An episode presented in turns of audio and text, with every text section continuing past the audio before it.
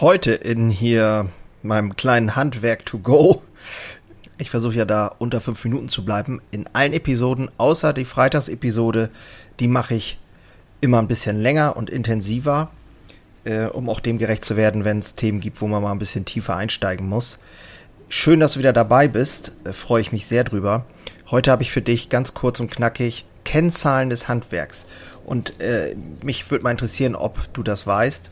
Also ich weiß, dass das Handwerk natürlich ähm, das große Fundament des Mittelstandes ist. Aber es zählen rund eine Million Betriebe mit 5,5 Millionen Menschen zum Handwerk, darin 360.000 Lehrlinge äh, erhalten im Handwerk eine qualifizierte Ausbildung. Das ist Wahnsinn. Hand, das Handwerk ist der vielseitigste Wirtschaftsbereich Deutschlands und bildet mit seinen kleinen und mittleren Betrieben das Kernstück der deutschen Wirtschaft. Eine Million Betriebe, habe ich eben schon gesagt, sind in die Handwerksrollen einget äh, eingetragen und oder eben in das Verzeichnis des handwerksähnlichen Gewerbes. 5,5 Millionen Menschen, habe ich eben schon gesagt, 360.000 Lehrlinge. Damit sind 12 Prozent aller Erwerbstätigen und 29 Prozent aller Auszubildenden in Deutschland im Handwerk tätig.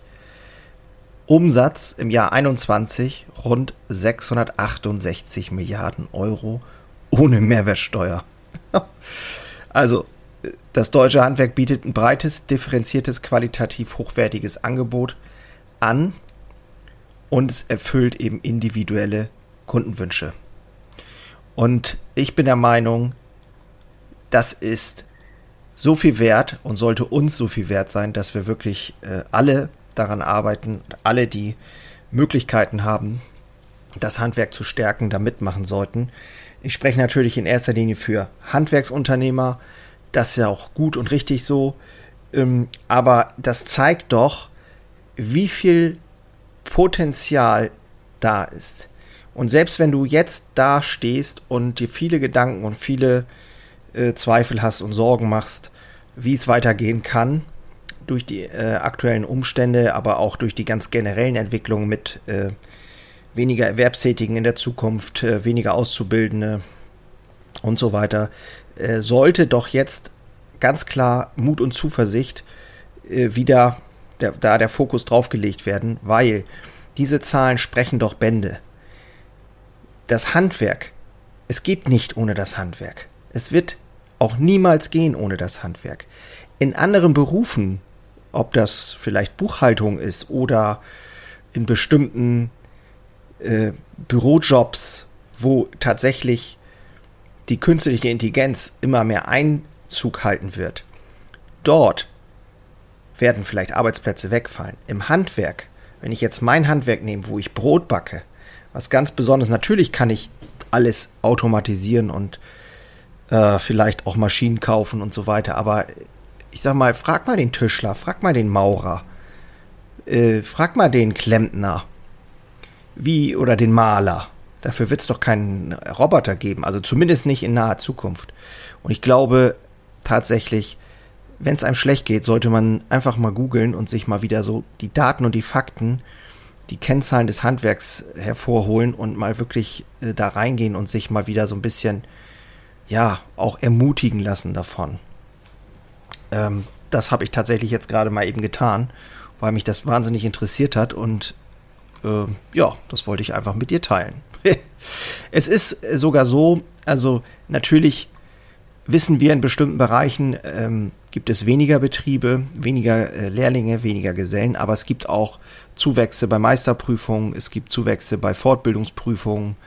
Ähm, insgesamt kann man sagen, gut, Lehrlingsbestand ist ein bisschen zurückgegangen. Äh, das kommt natürlich auch auf die Branche drauf an. Wenn man jetzt unsere Branche nimmt, das Bäckerhandwerk, da ist es tatsächlich so, dass jeden Tag aktuell eine Bäckerei stirbt.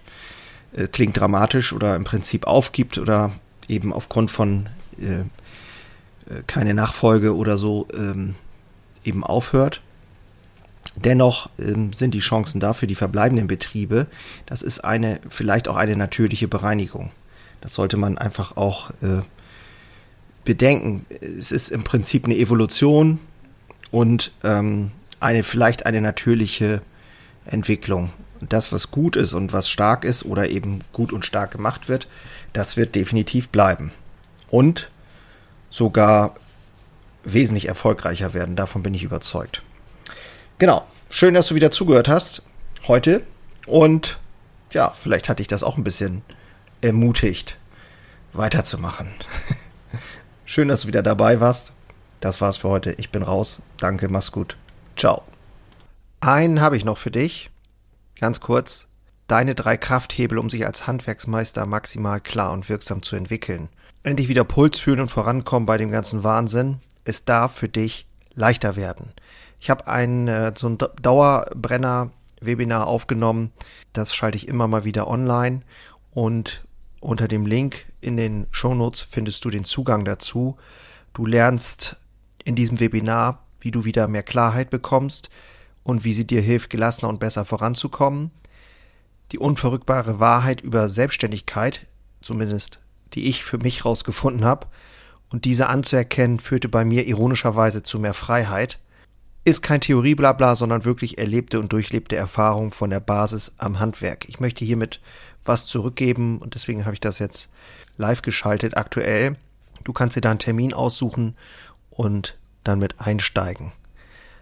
Also, das eigene Handeln und Verhalten mal auf den Prüfstand stellen und damit du da nicht die gleichen Fehler machst wie tausende andere und ich vor dir, teile ich dir dort ganz einfach meine simple Drei-Hebel-Strategie, um wieder wirksamer und klarer in die Zukunft zu kommen.